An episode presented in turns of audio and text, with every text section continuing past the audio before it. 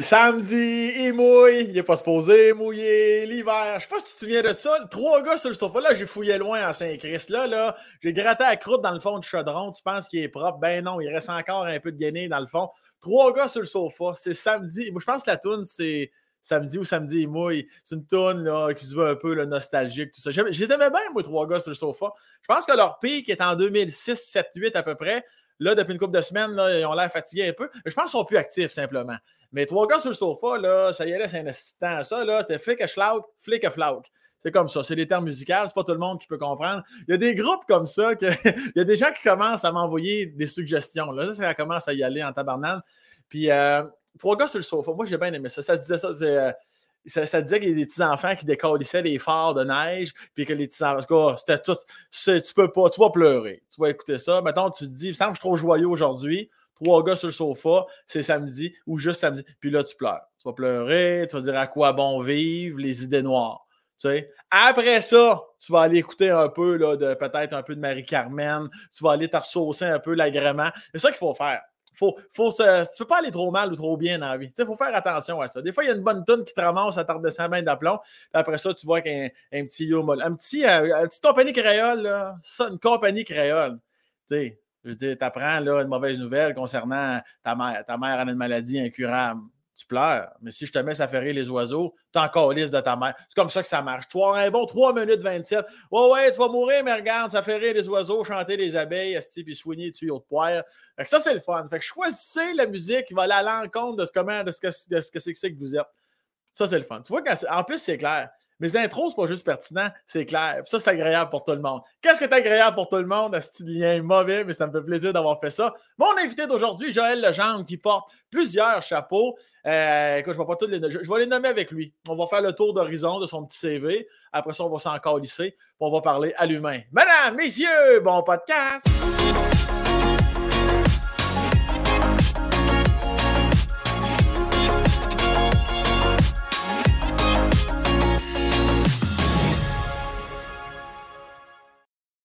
Joël Legendre? c'est de même, ça part! Ah, regarde, c'est ça, c'est de même. C'est du gauche-droite, à la voix comme je te suis. Oh my God. Ça, Tu connaissais tout ça, trois gars sur le sofa? Hey, j'ai jamais entendu. J'ai connu le film Trois hommes et un coup fin. mais trois gars sur le sofa, ça, pour vrai, ça me dit rien. Non, c'était bien, bon. C'était un petit groupe bien relax. Là. je pense qu'il venait de Jonquière, si ma mémoire est bonne. Ah, OK, c'est pour ça que je les connais moins. Ouais, c'est ça. Mais euh, ils ont joué une couple de fois à la radio, me semble. Mais c'est quoi, c'est quoi, trois hommes et un coup fin? C'est un film français. Euh, un, coup, fin, c'est un bébé. C'est un petit bébé naissant. Ah, puis. je ne pas, je vais te faire. Oui, je vais t'apprendre des choses aujourd'hui. Ben, et puis les, les mômes, c'est les enfants. Aussi. Ben, parfait. Ben, comme ici, on dit les kids, les enfants, les gosses, les. Tu sais, je veux dire. Euh, il, y a, plusieurs mots pour exprimer la même chose, euh, Sam. Assurément, je vais prendre ça en note immédiatement. oui, on fait un spécial aujourd'hui. Joël m'apprend des choses. oui. On n'est pas là pour parler de lui. Joël, t'es né le 8 septembre 66. Oui. Ça, ça se passe de même. Puis avant qu'on aille plus loin, là, pour les gens, fouille-moi pourquoi qui ne te connaîtraient pas. T'as-tu, euh, je sais qu'on aime bien ça, mettre des étiquettes, mais je ne sais pas si tu as une étiquette préférée entre le fait que tu fais du doublage, que, que, que, tu es comédien, que tu es euh, slash humoriste, animateur, que tu fais rire, que tu as fait des bye-bye. Y a-tu quelque chose que tu aimes le plus dans le tas ou non? Non. Il y a déjà quelqu'un qui, ça ne m'a pas fait plaisir, mais je te le dis pareil, qui m'a appelé un fantaisiste. Toi, tu es comme un fantaisiste. Je n'ai pas trop compris si c'était un compliment ou, euh, une bâcherie. Euh, mais, si on regarde ça, des fantaisistes à l'époque, c'est un peu comme Dominique Michel ou Denise Filiatro, c'est des gens qui faisaient tout.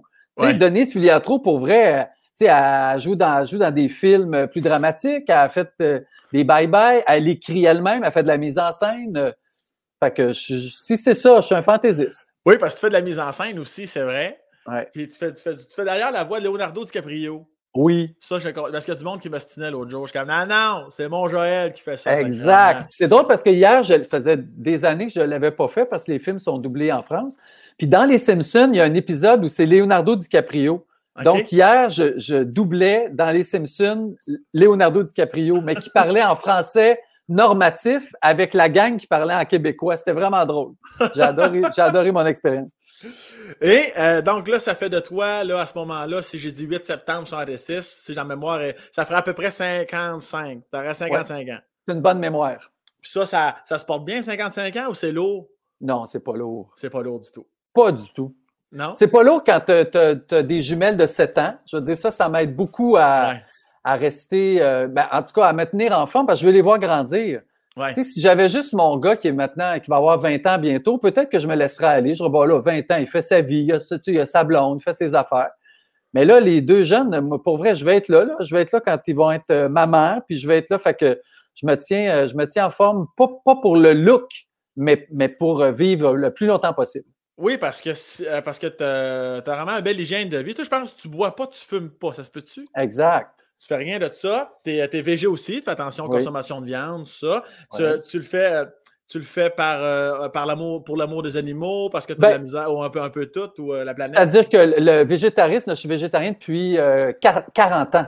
Donc, Ah, à l'âge. Oui, c'est Wow. ça. Tu sais, fait que c'était pas en mode. J'étais comme un extraterrestre avant d'être. Aujourd'hui, on est comme vu un peu comme des super-héros, mais à l'époque, euh, Ouais, ouais. pour vrai, ma mère était sûre que j'allais mourir, là, puis que j'allais me retrouver à l'hôpital, puis que j'allais être blême, puis tu sais, c'était, c'était ça la mentalité. Oui. Mais j'ai, j'ai été élevé sur une ferme jusqu'au jour où j'avais toujours des animaux que j'adoptais. Je leur donnais des noms, tu sais, puis mon premier cochon que j'ai adopté, ben, il s'appelait Arnold. Puis Arnold, c'était mon ami. Puis un jour, je suis revenu, puis Arnold était parti. Était parti à l'abattoir. Ah, non. Fait que à partir de ce moment-là, ça a été fini pour moi. Mes parents ont essayé, puis j'ai mangé du poulet. Donc jusqu'à 15 ans, parce que je m'étais pas mis ami avec une, une poule, heureusement. Mais à 15 ans, je me suis dit, OK, là, j'étais pensionnaire, puis je me sentais comme, tu sais, euh, garant de ma vie. Je me suis dit, là, moi, c'est fini, je mange plus ça des animaux, puis ça a été Ouais. fini. Comprends. C'est d'excellentes raisons. Et juste avant qu'on poursuive, mon beau Joël, la Noémie à nous chicane, là, tu, peux, tu peux remonter un petit peu ton, Oh! ton petite affaire. là. Fais pas fâcher Noémie, c'ti. Ça, c'est le max. Je peux pas monter Ouais, plus. là, je, là, je pense qu'on va, on va poursuivre. Noémie, elle va, elle va nous le dire si On jamais. dirait que je suis à l'hôpital avec insolité. Ah, la plupart des gens n'écoutent pas d'image, t'es correct. Ah, parfait. Je comprends, c'est c'est toi l'animateur. Même moi, si j'avais à l'écouter, je l'écouterais Ah oui. pas avec l'image. fait que si tu veux te mettre en chest, il n'y a pas de trouble. fait que là, donc, c'est ça. Donc, t'es élevé sur une fesse. C'était quoi? C'était des, des vaches laitières? Non, c'était des cochons et des poulets. Juste des cochons et des poulets. OK. Ouais. Puis t'avais-tu comme, euh, t'avais-tu plein de cochons avec plein de noms, plein d'amis? T'avais Non. comme ta gang? Non, j'en pognais un par portée, puis je, Ok. le to- je le toffais, mais ce, premier cochon-là, je l'ai eu longtemps. Donc, c'est pour ça que. Puis, pour vrai, il m'attendait. Personne ne me croyait, mais ma soeur pourrait vous le dire, mais il m'attendait. Quand on arrivait de l'école, le cochon était là, il m'attendait. Mon père le libérait. Tu sais, genre 15 minutes avant, le petit cochon s'en venait, puis il m'attendait. Je débarquais de l'école, Arnold était là, puis il me suivait partout. Mais aujourd'hui, il y en a qui ont ça comme animaux domestiques, là, des cochons. Mais à l'époque, Oui. encore, on dirait que j'ai 195 ans. mais, mais à l'époque, les, les, les cochons, c'est- c'était dans un enclos, puis euh, ça se roulait dans la boîte, puis c'était ça, tu sais. Ouais, ouais, ouais. Mais on voit aujourd'hui que ça a une sensibilité, là, puis le cochon, il parlait, là. Il, ouais. il parlait pas ma langue, mais, mais comme un chat ou un chien, ça, ça répond à un cochon. Ouais, ouais, ouais, c'est vraiment intelligent, un cochon. Là. C'est très intelligent. Puis toi, j'imagine, tu devais être connaissant ta sensibilité, tu devais être dévasté que le tabarnak Oh! quand tu vois qu'il est à l'abattoir. Quand, tu, tu- ça t'a pris combien de temps de te remettre si, si t'es remis aujourd'hui? C'est drôle que tu en parles, je me suis jamais remis de ça. Non, mais, mais ça a pris, ça a pris, à vrai dire, je m'en suis jamais remis dans le sens que j'ai jamais remangé un cochon par la suite. Ouais, ouais, ouais. Donc, tu sais, ça fait plus de, mettons, 45 ans que j'ai pas mangé de, de porc. euh, parce que je suis pas, je suis pas capable. Mais j'ai l'impression que même toi, mettons, tu, tu te mets, si tu donnais un nom à un animal, probablement que tu serais pas capable de le tuer puis de le manger. Ouais, ouais, je comprends. Ouais, ouais, ben même moi, je mange presque plus de, de viande rouge. En fait, si j'en mange, j'ai comme pas le choix, en guillemets, même si on a Oui. toujours le, on a Non, non, mais je comprends choix. ce que tu veux dire. Mais, mais, euh, mais effectivement, aussi, j'ai été élevé sur une ferme, là, tu sais, puis euh, Ah, j'avais mes, va- mes vaches avec, avec des noms, là, tu sais. Puis, euh, ben oui, c'est sûr, quand tu vieillis, comme tu dis, tu, tu- à un moment donné, tu réalises, tu prends conscience de, puis t'es comme, Chris, dans le fond, ah, je mange la vache. Eh oui, on a mis un autre nom. On n'a on pas appelé ça de la vache ni du cochon. Tu sais, Ouais. On appelle ça du porc, tu sais, mais, mais pour vrai, euh, oui, oui, tu manges de la poule, puis, puis de la Ouais. vache, puis du cochon. C'est c'est ça. Tu- faut- puis il faut toujours bien le tuer pour le manger. là. Ouais, c'est c'est- C'est idéalement. ça que c'est le- bout de plate. Ouais, c'est Mais ça que. Mais pour vrai, j'ai toujours eu beaucoup de, de respect pour les gens qui mangent de la viande. Ça ne me dérange pas. Moi, c'est vivre et laisser vivre. J'ai Oui. aucun problème. Quelqu'un peut manger un steak en avant de moi. J'ai aucun problème. Même mes enfants ne sont pas végétariens. Souvent, on me demande ça. Mes trois enfants mangent de la viande. Pas beaucoup à la maison parce que je suis pas capable d'en cuisiner. Mais tu sais, ils aiment le bacon. Fait que le dimanche, je fais cuire du bacon. Euh, c'est déjà fait, c'est pas compliqué. Dans lunch, ils mangent euh, du poulet pressé. Je suis pas sûr que c'est de la viande, mais en tout cas, on appelle ça de même. est-ce que, est que ton chum, lui aussi, est végétarien? Oui, végétarien aussi. OK, parfait. C'est toi qui l'as amené euh, de, de ce côté-là? Ben, je pense qu'il y avait déjà ça en lui. Mais le fait de, vivre avec moi puis que je cuisine les repas, donc il y a à s'asseoir et à manger. Fait que oui, il est devenu végétarien. C'est quand même intéressant aussi par rapport à tes enfants. Je trouve que c'est une belle façon de voir de vivez votre vie, mangez-en, ah puis à un moment donné, peut-être que vous allez décider par vous autres mêmes que, de toute façon, des fois, quand tu empêches un enfant ah, de manger, à un moment donné, ça va revirer de bord. les interdictions, c'est tellement attirant. Fait moi, je n'ai pas envie de ça. Sauf que je regarde mon gars de 20 ans, il, est capable de manger du tempeh, il adore le tofu, mais il mange aussi du pepperoni, puis, euh, puis des chops de l'or. Puis... Mais au moins, il sait que ça existe, puis il est capable d'en manger. Fait que je me dis, c'est juste une ouverture, à vrai dire, sur, euh, sur la nourriture. Puis tu, tu dealais comment avec ça? Parce que tu l'as dit, le 40... Même aujourd'hui, il y en a encore des fois, c'est bien moins comme réaction. C'est vrai. 40 ans, là, tu te battais dessus ou tu étais comme, ben oui, traite-moi de cave? Comment tu réagissais aux gens qui te jugeaient par ben, rapport au fait que tu ne mangeais pas de viande? C'est très drôle, mais, mais j'ai toujours eu comme une force tranquille. Moi, je me suis jamais chicané ou bataillé, c'était pas dans ma nature, mais je réussis toujours à arriver à mes fins pareil. Fait que, par exemple, il y avait le frère Poubelle, ça c'était au pensionnat. Puis lui, il fallait qu'on mange exactement ce qu'on avait dans notre assiette. Puis moi, je pouvais pas dire, je veux pas, même pas le jambon, les assiettes étaient déjà préparées. Sauf que le matin, ce que je faisais, je prenais un petit cop de miel et le miel, je le collais en dessous de la table le matin. Fait que quand j'arrivais le, le, soir pour manger, le miel était vraiment durci. Alors, je prenais ma, genre, ma, tranche de jambon puis je la collais en dessous de la table. quand j'arrivais au frère poubelle, mon jambon était mangé. Fait que moi, je me disais, je vais être plus fin que toi, euh, frère poubelle. Je me ferais pas chicaner, moi, je fais mes affaires. Je suis retourné à un Coventum 25 ans plus tard, puis j'allais voir en dessous de la table. C'était, c'était parti. Mais il y a quelqu'un qui a dû se rendre compte. Tabarnouche, il y a quelqu'un qui n'a jamais mangé sa viande. Puis pour vrai, je le faisais. Ça marchait une technique impeccable. Alors, c'est lancé à tous les gens qui vivent peut-être ce problème-là. Vous savez quoi faire. Puis, t'as dit tantôt que euh, tu as mentionné ta sœur. Est-ce que vous étiez juste deux dans la famille?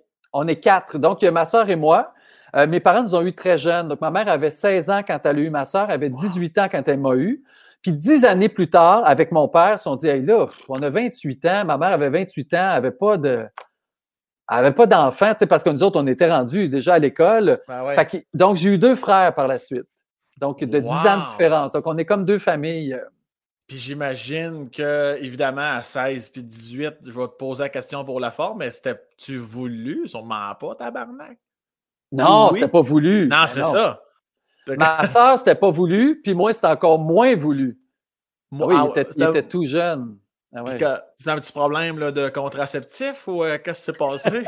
Je n'ai jamais vraiment euh, posé de questions. non, mais sérieux? Ben, à vrai dire, non, mais ma mère, tout ce qu'elle m'a dit, c'est quand elle était enceinte de moi, elle a pleuré pendant neuf mois.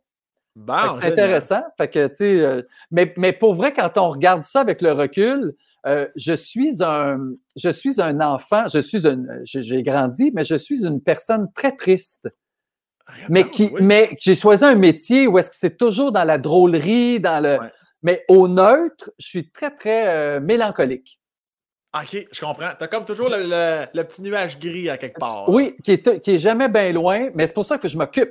Puis avec les enfants, puis tout ça, c'est parfait. Mais moi, je me retrouve seul. Mettons, là, je vais faire le chemin de Compostelle, j'irai faire ça j'ai l'impression que je broyerais pendant trois semaines. Ah ouais, Parce hein? que j'aurais rien d'autre pour, pour alimenter, euh, pour aller à l'encontre de ça, de cette mélancolie-là. Puis c'est en parlant de ça avec ma mère que j'ai compris pourquoi. Parce qu'elle m'a dit, écoute, tu sais, s'il y en a qui croient ça, que déjà dans le ventre, on est déjà euh, imprégné de ce que nos parents vivent. Donc, mes parents étaient très insécures. Mon père, euh, il travaillait dans des petites, des petites shops de construction. Il n'y avait pas beaucoup d'argent. Donc, déjà, une fille à nourrir. Puis là, moi, j'arrive en plus.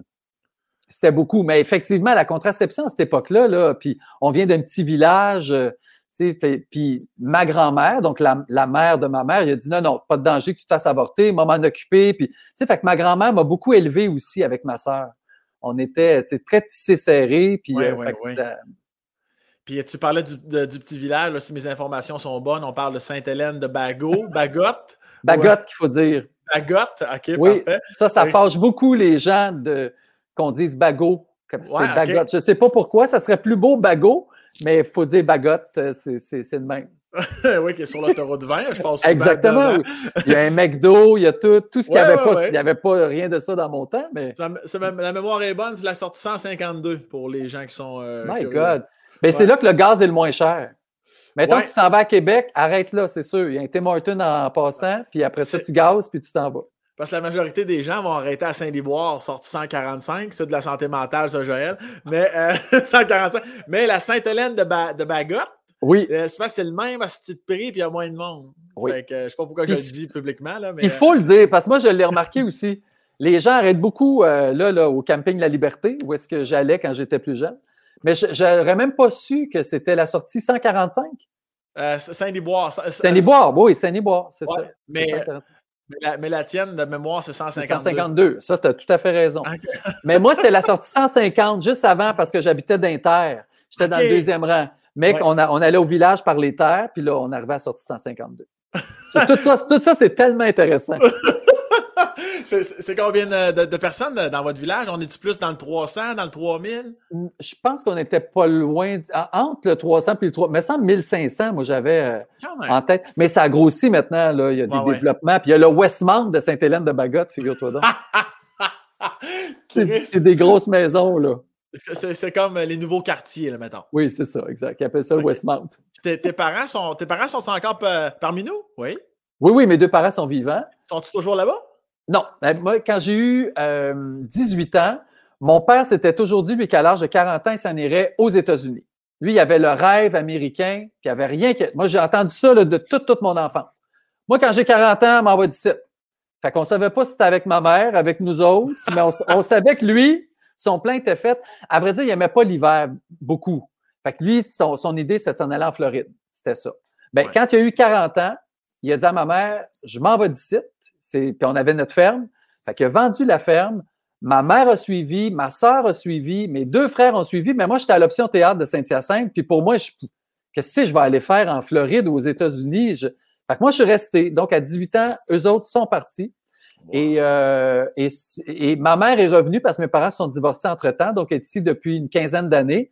Mais mon père est toujours là-bas, mes sœurs, ma sœur, mes frères, tout le monde travaille là-bas sur la même compagnie de construction. Tabarouette. Puis As-tu l'impression que c'est justement ce déménagement-là qui a eu raison du couple ou même avant ça, tes parents, c'était peut-être euh, so-so? Non, c'était parfait pour vrai. Et puis, ils ont vécu plusieurs années là, là-bas ensemble. là.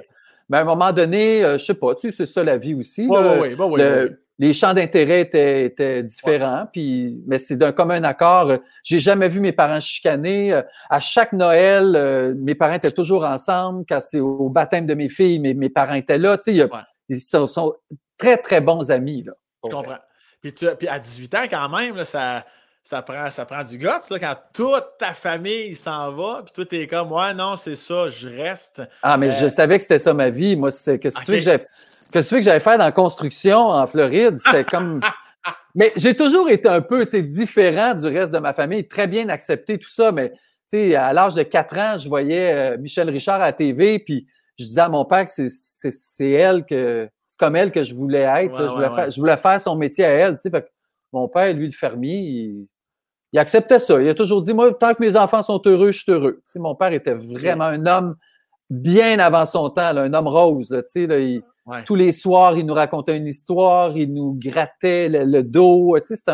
c'est vraiment un très, très bon père, pour vrai. Ah, je suis content d'entendre ça parce que c'est pas tous les hommes de sa génération qui étaient Non, comme ça. Fait que toi, t'as aucune pression. Ils font juste te suivre là-dedans. Ta mère aussi, j'imagine. tout à fait, ben oui. Mais là, ça a installé, veut, veut pas, une espèce de clivage tu sais, entre ma famille et moi parce que on, on se voit depuis ce temps-là, on se voit peut-être deux fois par année, tu sais, rarement plus que ça. Ouais. Avec ma sœur, je garde un lien parce que j'ai quand même vécu avec elle toutes ces années-là. Ouais. Mes frères, quand ils sont nés, moi, j'étais déjà pensionnaire.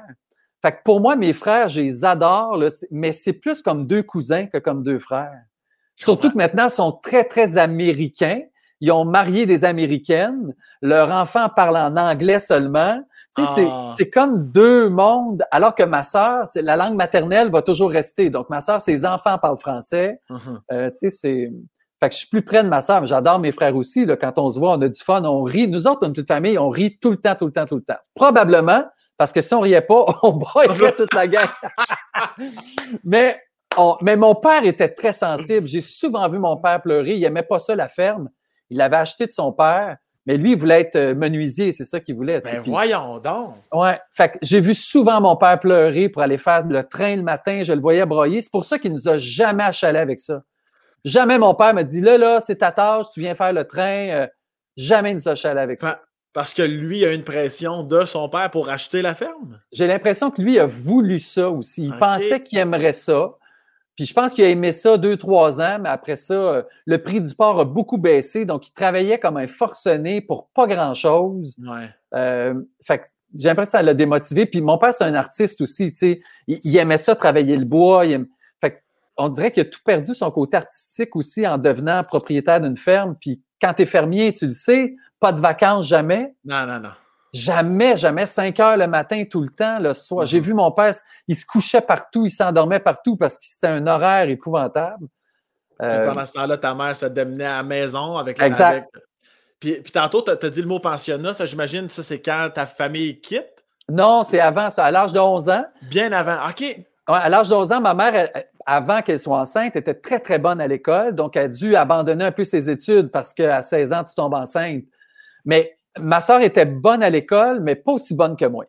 Fait, que, ma mère a tout vu ce qu'elle n'avait pas eu en moi. Fait qu'elle dit, lui, Tom, c'est le nom de mon père, c'est son surnom, mais Tom, on va économiser parce qu'on envoie notre fils au pensionnat, il va avoir une bonne éducation, puis, tu sais. Mais moi, j'ai jamais demandé d'aller au pensionnat. Ça me tentait pas d'aller au pensionnat, mais ma mère avait décidé que je serais pensionnaire, fait que c'est ma mère qui gérait tout. Fait que je, suis allé pensionnaire. Mais j'étais Excuse-moi, j'allais juste dire, en as-tu voulu à ta mère de t'envoyer ça, de t'envoyer là contre ton gré? C'est-à-dire que oh, des années plus tard, on a fait beaucoup de thérapie dans notre, dans notre famille, puis c'est très ouvert, puis tout le monde, à part mes deux frères, mais ma soeur, euh, ma mère, euh, moi puis mon père, on en a fait en masse. Puis un jour, ma mère a dit, je veux te faire des excuses, une demande honorable parce que je t'ai jamais consulté, puis je le voyais bien que tu n'aimais pas ça. Mais elle, son leitmotiv, c'était on finit tout ce qu'on commence fait que j'avais commencé secondaire 1, j'allais finir secondaire 5. mais, elle voyait que j'étais malheureux, que j'étais pas bien. À un moment donné, j'ai eu des problèmes aussi d'alimentation. Tu sais, comme j'ai voulu devenir euh, végétarien, mais je mangeais plus rien.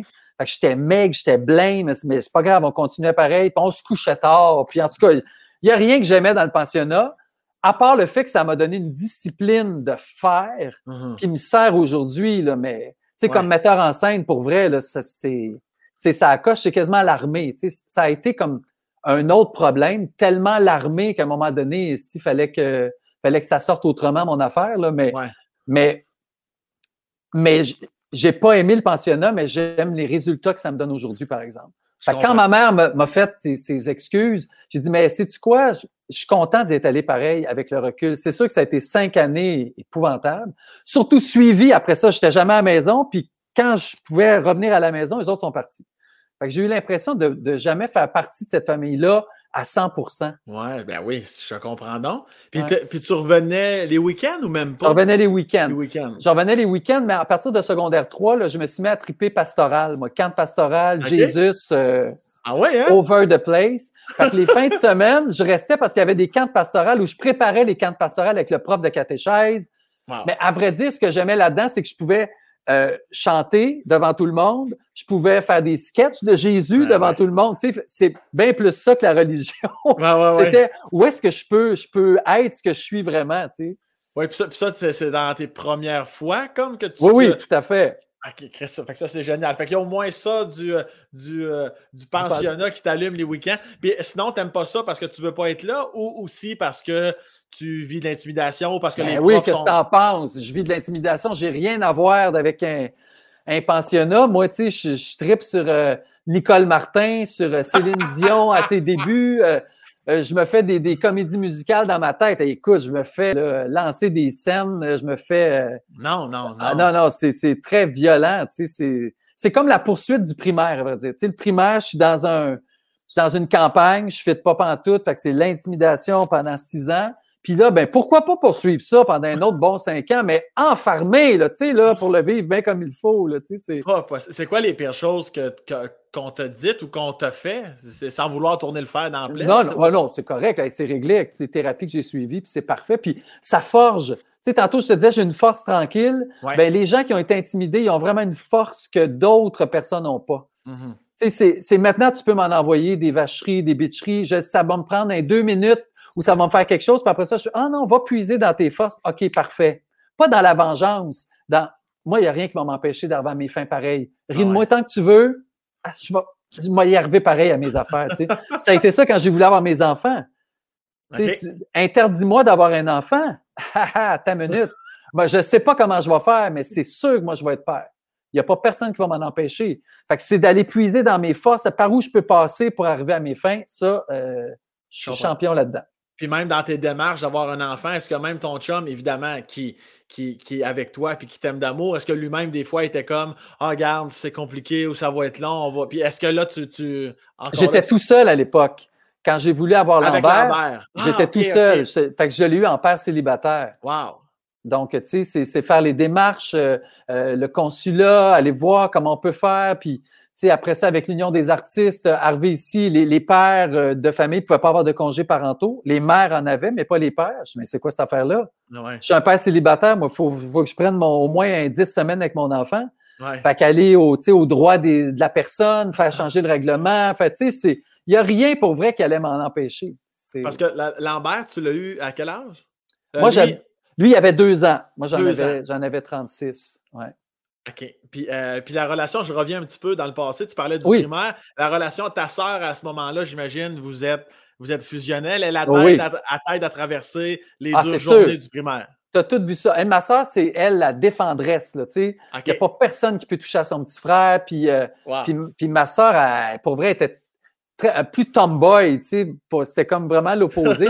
ma soeur était toujours avec mon père, moi, j'étais toujours avec ma mère. on avait nos, nos alliés, puis euh, c'était comme ça. Puis c'était clair. Personne ne voulait de l'autre, c'était parfait.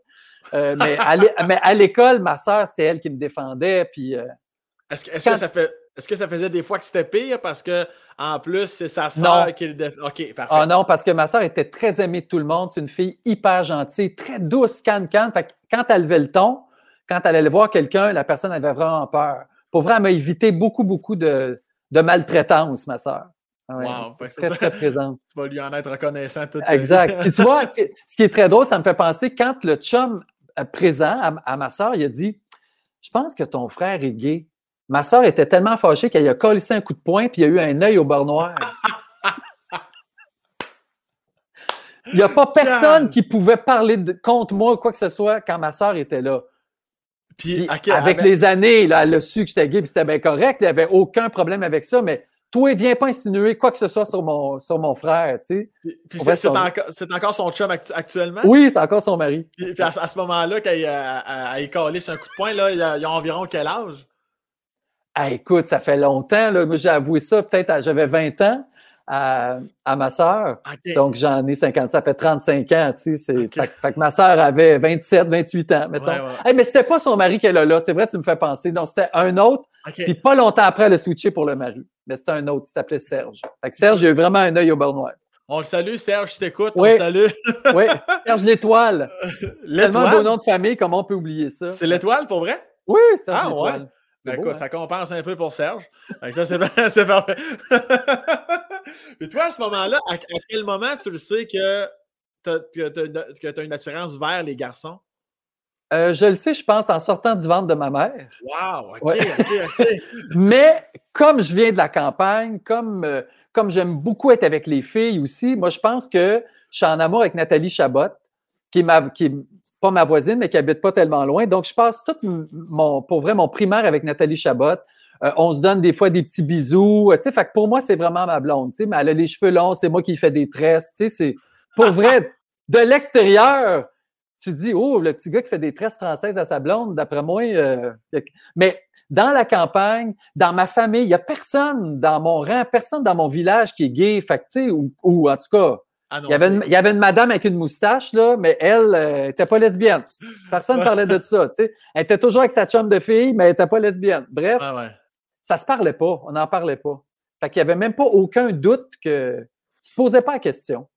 Puis est-ce qu'on te traitait de, de, gay ou de fif ou à l'école? Oui. le mot gay n'était pas encore sorti, fait que c'était beaucoup euh, euh, fif, tapette. Ouais, ouais, ouais, ouais. Puis ça, toi, à ce moment-là, ça te fait-tu doublement mal? Parce qu'intérieurement, tu le sais, Chris, que, que, que toi, sûr. Mais tous ceux qui se font intimider, c'est toujours plate parce que tu sais que les autres ont raison de t'intimider. Je comprends. C'est ça qui est dur. Tu sais, la personne qui est bien enveloppée, qui se fait, qui se fait traiter de non, elle se dit, ben oui, c'est ça que je mérite, c'est ça que je suis. Fait que moi, maudit tapette, ben oui, c'est vrai, je, je suis tapette en dedans, mais c'est juste que je ne veux pas le dire, mais ah ça fait doublement mal, mais ça te fait doublement fermer ta boîte. Parce que tu dis, ils ont raison, je ne peux pas me défendre. Mais c'est là le cercle vicieux, c'est là que ça devient dégueulasse. Puis le fait que tu l'annonces à 20 ans, c'est parce que tes ta famille, ça faisait déjà. ça faisait deux ans qu'ils étaient aux États-Unis, oui, eux autres. Exact. Fait, que tu ça t'a pris plus de temps à cause de ça. Tu l'as annoncé avant. Tu l'aurais. Pourquoi attendre à 20 ans? C'était quoi ton processus? Ben, j'avais un chum steady là, à 20 ans. Je, m'étais dit, je vais vraiment leur annoncer quand j'aurai un amoureux à leur présenter éventuellement euh, à Noël ou qui va venir avec moi en Floride là, pour que. Parce que sinon, ça sert à quoi de le dire? Fait que j'ai vécu ma vie euh, d'un bar, de, là, comme, comme un, gay peut ben, comme un hétéro aussi. Là, quand tu es jeune, tu sors d'un bar, puis tu vois du monde, puis tu as du fun. Euh, mais quand j'ai eu mon premier chum c'était c'est là que j'ai voulu euh, leur annoncer.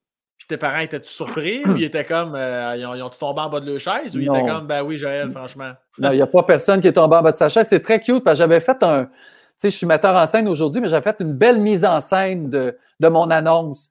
Euh, C'était quoi? Je n'étais pas venu avec mon copain cette, cette première fois-là, parce que je voulais leur annoncer sans qu'il soit là, tu sais, si j'avais ben aucune idée de leur réaction. Donc, dans, la, dans une des pièces, dans la chambre à mon frère, j'avais installé des lampions. J'avais fermé les lumières, je l'avais tout mis en rond, toute la gang. J'avais dit, là, j'ai quelque chose à vous annoncer. Euh, ben, c'est ça, je, je, suis homosexuel. Parce que c'était le mot qu'il fallait dire à l'époque. Tu sais, un homosexuel, tu étais un homosexuel. Tu n'étais même pas homosexuel, tu étais un homosexuel. Donc, euh, j'annonce la patente dans le noir parce que j'avais trop honte de ne pas voir leur réaction. Tout de suite, ma sœur, naturellement, s'en vient vers moi. Elle me fait des câlins, c'est super. Mes deux frères viennent me voir. pour vrai, on s'en calisse. Les deux sont partis. ma mère est venue me broyer des bras.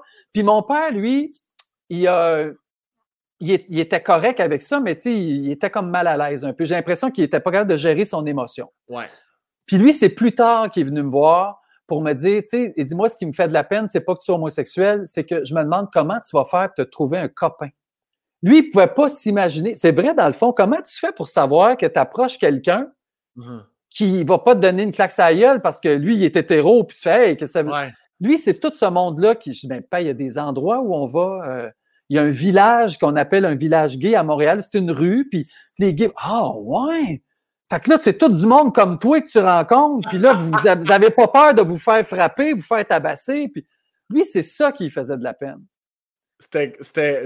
Il y a quelque chose de cute quand même dans le père envers son fils. De, ah, c'est sûr. Est-ce qu'il va être correct?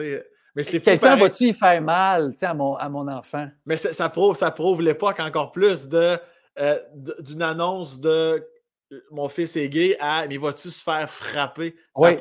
Chris, ah, c'est sûr. Le chemin dans la tête n'est pas censé s'en aller vers là. Puis à l'époque, c'était comme ça. Mais même, je dirais, souvent, ce qu'on entend parler de la violence faite aux gays, c'est souvent des, des, gays qui se sont fait tabasser. Tu sais, c'est ça qu'on voit aux nouvelles. Fait que lui, il pensait que tous les gays devaient passer par là. Tu sais, c'était comme sa référence. Ah, sacrement. Puis, puis à ce moment-là, j'imagine, c'est un poids comme du moment que c'est annoncé, accepté par ta famille. Après ça, toi là, t'es. T'es parti sur la rumba, on t'a plus jamais arrêté. On n'a plus jamais revu. Mais c'est quand même une étape. Tu sais, un, un straight n'aura jamais à vivre ça de sa vie. Tu sais, quand, et être euh, différent, ça demande un courage là, incroyable. Et ce mmh. courage-là va te rester après pour le restant de tes jours. Mais, mais tu sais, je regarde mes frères, euh, ma soeur, ils n'ont jamais eu à, faire une mise en scène pour annoncer qui ils étaient. des petits lampions. Des petits lampions, tout, euh, tout, dans le noir, mais c'est fou. Mais quand, quand tu nais dans la norme, c'est ta vie est quand même plus facile. Fait que je le ben comprends, mon père aussi, de se dire Hey, sa vie sera pas facile à mon gars. C'est ça qu'il voulait épargner. Puis une autre facette que mes parents avaient aussi, c'est que je pourrais jamais leur donner de petits-enfants. Uh-huh. Ça, ça me touche parce que euh, on, est, on recule il y a longtemps, longtemps. Puis moi aussi, c'était ça qui me faisait de la peine d'être né homosexuel. Je me disais, uh-huh. calice, je pourrais pas avoir d'enfants. Ou bien, je vais faire comme ceux qui faisaient à l'époque, je vais me marier, je vais avoir des enfants, je vais me divorcer. Ou bien, je vais tout penser que tout ça, ça se peut pas, je vais m'en aller prêtre, tu sais. Ouais. C'était un ou l'autre à l'époque, c'est fou. Uh-huh. Euh. mais j'ai toujours eu dans ma tête que je sais pas comment, mais ça se peut pas que je, que je puisse pas un jour euh, avoir des, des enfants. Tu sais, j'ai été euh, dans les grands frères et grandes sœurs de Montréal pendant dix ans où j'avais un petit frère, mais qui n'était pas mon enfant. Mais moi, dans ma tête, c'est comme s'il était mon enfant parce que les grands frères, c'est le sexe que tu n'as pas. Tu sais, donc, le, cet enfant-là avait une mère, mais n'avait pas de père. Donc, le grand frère vient remplacer le père. Alors que les grandes sœurs, ben, ils, vivent avec leur père, ne voient pas beaucoup leur mère. Donc, tu sais, mm-hmm. c'est pour équilibrer, à vrai dire. C'est ça le but de l'affaire. Mais je me disais, ah, c'est peut-être ça mon rôle. Je vais être grand frère toute ma vie. Je vais prendre, euh, tu sais, puis mon petit Félix Antoine aujourd'hui, écoute, il a quatre enfants. Euh, Il a retrouvé son père. Je l'ai même aidé à, retrouver son père, les tests d'ADN, de tout pour prouver que, que son père, il ne le reconnaissait pas. C'était un one night que sa mère avait eu. Puis, mais lui, il savait que c'était lui son père. Fait que, tu sais, on est allé en cours ensemble pour, tu sais, c'était, c'est vraiment un, puis c'est un, petit gars aujourd'hui, un petit gars. C'est ça, pour moi, c'est comme un enfant, là, tu sais, mais. Ouais.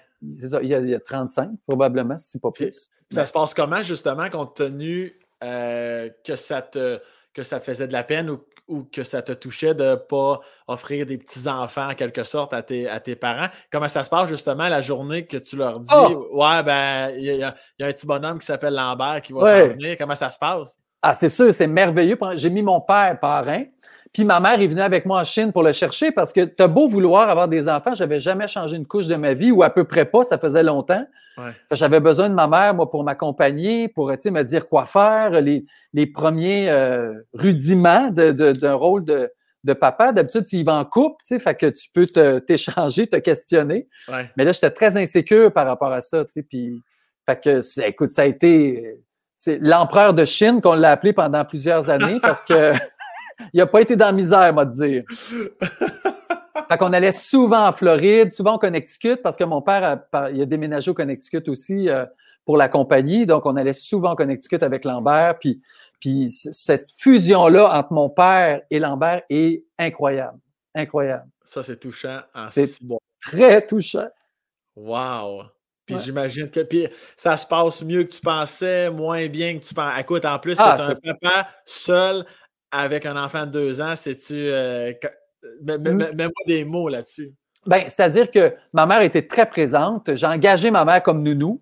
Parce que ah, c'est ça qu'elle faisait dans la vie. Mais là, je dis, OK, là, moi, je t'engage, puis tu vas travailler pour moi.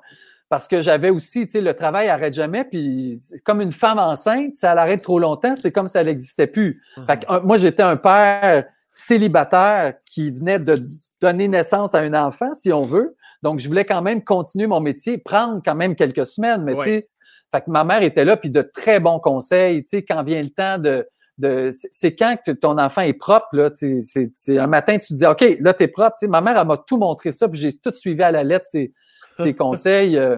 Puis mon père, lui, était beaucoup plus dans le, dans léguer à, à, à son petit-fils qui aimait, tu sais, aller faire de la pêche avec lui, euh, euh, aller magasiner euh, au Costco, tu sais, faire des, des, vraies affaires de grand-père et de petit-fils. C'était vraiment, vraiment cute. Ah, euh, je, je, doute pas que je doute, je doute pas du nom l'empereur de Chine. Là. ah non, c'était vraiment. Il y avait tout ce qu'il voulait. Puis même, c'est. Puis dès le départ, quand j'ai adopté Lambert, dans son orphelinat, il était, je pense, 1500, 1300 enfants. Et Lambert était le seul garçon. Ah, Parce qu'en général, en Chine, tu veux la descendance et qui va prendre soin des parents, c'est le garçon. Mhm. Donc, et ils ont droit à un seul enfant. Donc, souvent, le premier enfant qui naît, si c'est une fille, il donne en adoption. C'est pas pour mal faire. C'était comme ça dans, la, dans la coutume. Donc, Lambert était le seul garçon. Fait que je peux te dire que lui, des noms, il n'y avait pas, euh, il avait pas eu ça souvent dans sa vie. Et en général, quand tu adoptes, nous, ce qu'on nous avait préparé à l'agence, c'est qu'ils donnent, ils, ils te mettent dans une salle, il te nomme ton nom, il te donne ton enfant, il te le met d'un bras, merci, bonsoir. Mais moi, j'avais l'empereur. Alors, moi, j'ai eu les, deux nounous le directeur, une toile rouge en velours et on prenait des photos à tous les jours. Ben, Pendant les deux semaines que j'étais là, l'empereur de Chine se faisait prendre des photos. Jusqu'au jour où on s'en va dans un supermarché, il voit des bonbons, il veut un bonbon, je fais non, non, non, non, non, donne pas de bonbons. Il ne comprenait pas mon langage, mais il comprenait.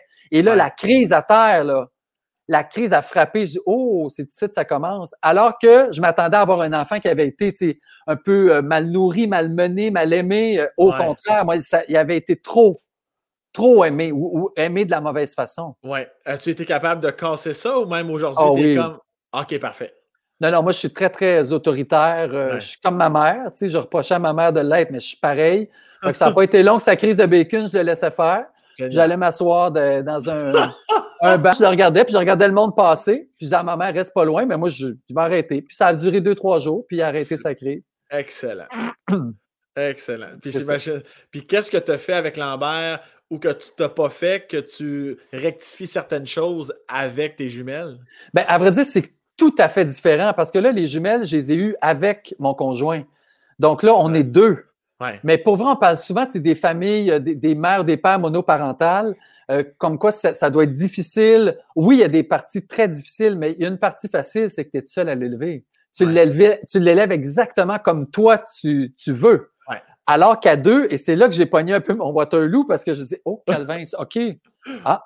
Puis Junior est complètement à l'opposé de moi. C'est souvent ça, les, les couples. Donc, lui, il est très, très maternel, très couvant. faut jamais que les filles pleurent, faut jamais qu'ils manquent de rien. Euh, ils veulent manger des bonbons à deux heures l'après-midi, ben certainement, tu sais. Ah Alors, on a eu à s'ajuster beaucoup, beaucoup euh, en, début de en, début de vie des filles parce qu'on était complètement à l'opposé. Puis Lambert, qui a été élevé par moi, donc d'une façon très stricte, ben lui, il n'aimait pas ça de voir que là, les filles, c'était pas aussi strict. Ben fait que là, il réagissait à écoute, on est tout allé en thérapie, toute la famille, parce que ça marchait pas, on serait pas passé à travers. Euh, mais mais aujourd'hui, c'est parfait. Là, on a trouvé nos. nos tu sais, comme par exemple, l'heure du coucher, c'est Junior qui s'en occupe. Parce que lui, ça peut durer une heure et demie avant que les filles s'endorment. J'exagère toujours pour faire un show, ah mais ça peut durer plusieurs heures, plusieurs minutes, mettons.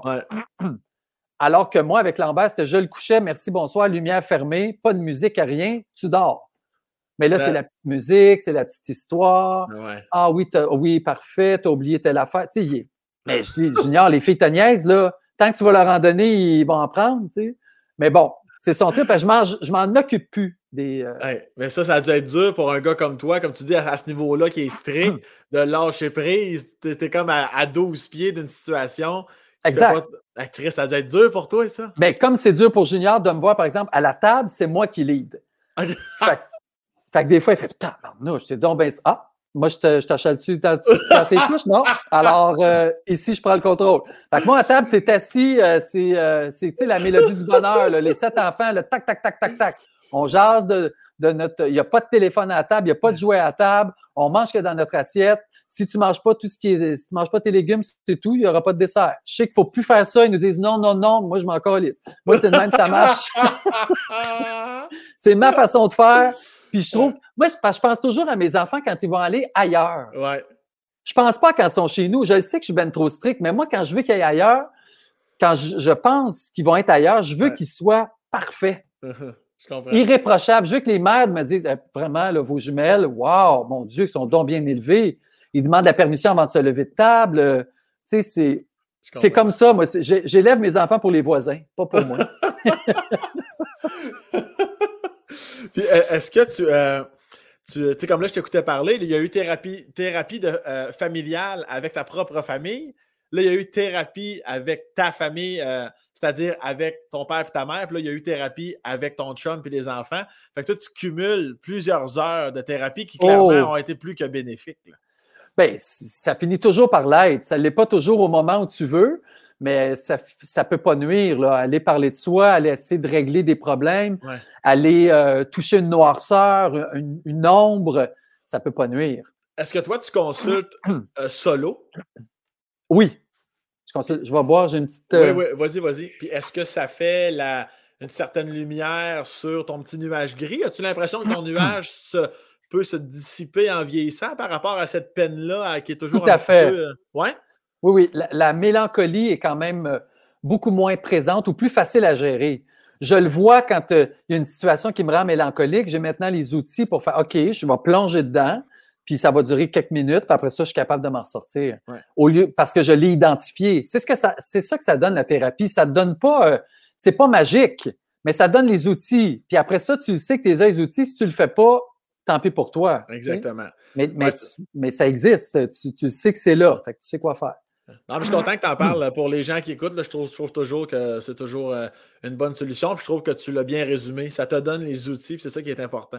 Mm-hmm. Euh, je reviens au niveau académique, primaire, secondaire. Étais-tu euh, un petit bolé? Étais-tu le gars qui avait toujours une moyenne de 126% J'avais des. Il y avait moi, Patrick Vanas qui m'a suivi parce que d'une campagne. Hein, fait de 1 à 6. Patrick Vanas, lui, était bon. je pense qu'aujourd'hui, il est astronaute. Je dis n'importe quoi, mais tu sais, c'est pas battable. Là, on est arrivé à la première journée de maternelle, il connaissait toutes les planètes, tous les drapeaux de capitale du monde, il savait tout. Tu sais, c'est impossible. Fait que j'ai toujours été deuxième. OK. Mais quand même, c'est bon. Deuxième sur une classe de 30. Oui, mais on, oui, mais on devait avoir, euh, pour vrai, 55 points d'écart. Mais Parce que je pense que de tous ceux avec qui j'ai fait le primaire, euh, on est comme deux à avoir fait le cégep. C'est tous des gens qui ont repris la ferme, euh, puis c'est super, c'est honorable pour vrai. C'est un, un, métier, on, a, on, en a besoin des cultivateurs puis des fermiers. Alors, il n'y avait pas beaucoup de personnes qui avaient des aspirations à, étudier. Donc, euh, donc c'est pour ça que j'étais le deuxième, pas parce que j'étais nécessairement bon. Puis quand je suis arrivé au secondaire, ben là, moi, c'est tout ou rien. C'est-à-dire tout ce qui est français, euh, ce qui était, ça, ça pour vrai, j'étais le meilleur de loin. Tous les trophées, là, remis, euh, ça, j'avais tout ça, mais tout ce qui était chimie, physique, euh, mathématiques, ouf! J'en ai arraché pour passer de justesse, là, parce que ça m'intéressait pas. J'ai pas ce boss-là, comme on dit, la boss des maths. j'ai pas ça du tout, du tout, puis ça m'intéresse pas. Je voyais pas à quoi ça pourrait me servir dans le métier que j'avais déjà choisi de faire.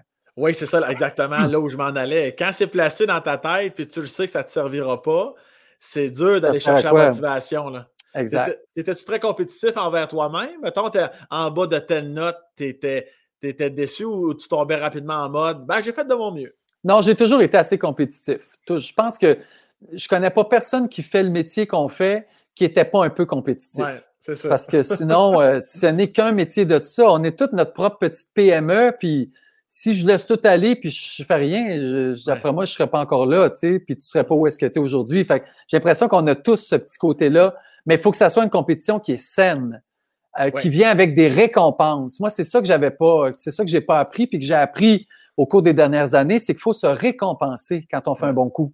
Totalement.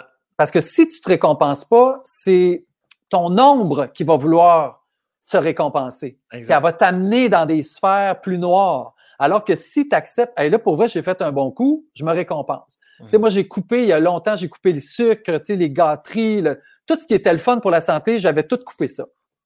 En plus de l'alcool, en plus des drogues, en plus de la boisson, tout ce qui pouvait m'amener un peu de, je sais pas, de, fantaisie, j'avais tout, tout, tout coupé ça.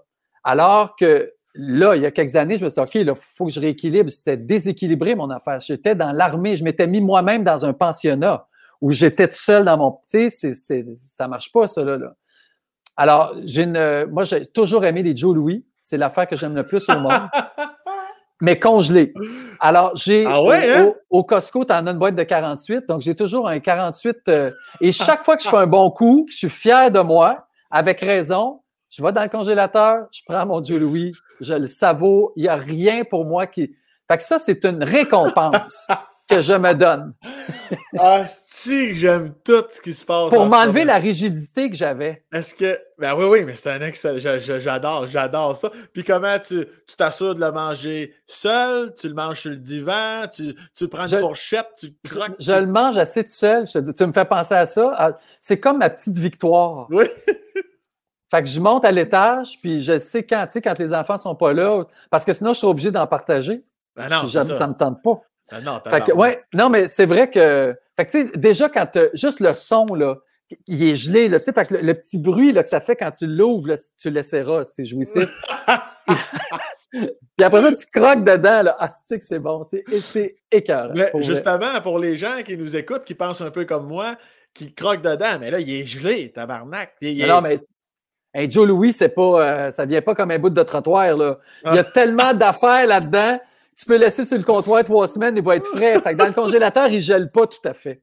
Il est juste, il est juste bon sous la dent. Mettons, mettons on est dans, dans un resto chic, 5 étoiles, on, est-ce que tu préférais le, le gâteau au chocolat incroyable du restaurant? Ou si je te donnais le choix, sans jugement aucun, tu prendrais quand même ton Joe Louis congelé? Non, je prendrais le gâteau euh, parce que c'est une expérience unique, parce que je voudrais pas passer à côté de ça. Je comprends. Puis le resto, c'est pas vraiment pour me récompenser de quelque chose, c'est parce que je vais être en, en voyage ou tu sais, c'est Ouais. parce que pour tous ceux qui ont des enfants, c'est rare qu'on va au resto. Tu sais, c'est, pas pour moi une, une façon de me récompenser. J'ai comme perdu l'habitude, moi, de ça depuis que j'ai des enfants. C'est plus de troubles que d'autres choses. Ils aiment rien, ils veulent rien. Il faut qu'ils disent s'il vous plaît, merci. Tu sais comment je suis à table. Ouais, Les enfants, je, pour vrai, je relaxe pas tout de restaurant avec les enfants. Fait que pour moi, aller au restaurant, c'est, pour euh, parce que là, je me suis pas fait de lunch, puis je vais aller manger. Fait que oui, je mangerai le dessert du jour. Mais le Joe Louis, ça, c'est vraiment la petite case euh, à part. De récompense. T'étais-tu un enfant difficile quand tu étais plus jeune? Ou tu, Mm. justement ça marchait comme, comme toi, tu veux que ça marche avec tes enfants? Oui. Tu vas manger ça, ça va être ça. Oui, c'est ça. OK. Oui. Euh, bon. Le- des cigares au chou, euh, le cœur me levait, mais j'ai mangé pareil. Mangez-vous souvent le même Tout le temps la même la- affaire. Oui. Le lundi, mardi, mercredi. Ça, je fais pas ça, par exemple. Dis-moi les- les, c'était quoi le lundi? J'ai essayé de m'en rappeler. Je sais que le vendredi, c'était dégueulasse. C'était, sais, jour de, de- du Seigneur, là, on pouvait pas manger de viande. C'était vendredi saint. En, en- en- en référence au vendredi saint. Donc, les vendredis sans viande, il y avait ça à la campagne. Donc, c'était du boudin, parce que c'était pas de la viande, c'était du sang. Uh-huh. Boudin avec sauce aux œufs. Sauce blanche aux œufs. Si, je tanné, Carlis. Ça, pensionnaire, j'étais heureux pour ça parce que le vendredi midi, j'avais pas à manger cette cochonnerie-là. Euh, sinon, le- je pense que le jeudi, c'était la journée de mon père, c'était des grilled cheese. OK? C'est la seule affaire qu'il pouvait faire. Ouais. Puis les trois autres, je pense que c'était macaroni, euh, spaghetti, puis pâté chinois. Ah, je pense que Carlis. Mais il faut pas oublier que ma mère avait, tu sais, quand j'ai commencé à manger, ma mère avait 20 ans. Tu sais, à 20 ans, Christy, tu Non, non, non. n'as pas un grand bagage culinaire. Fait que, puis ça s'est un peu amélioré, mais je te dirais que ma mère, a- maintenant, elle, cuisine mieux parce qu'elle est végétarienne aussi depuis des années. Ouais. Donc, elle, elle a appris la cuisine végétarienne qu'elle fait très bien. Mais c'était pas une grande cuisinière. Ouais.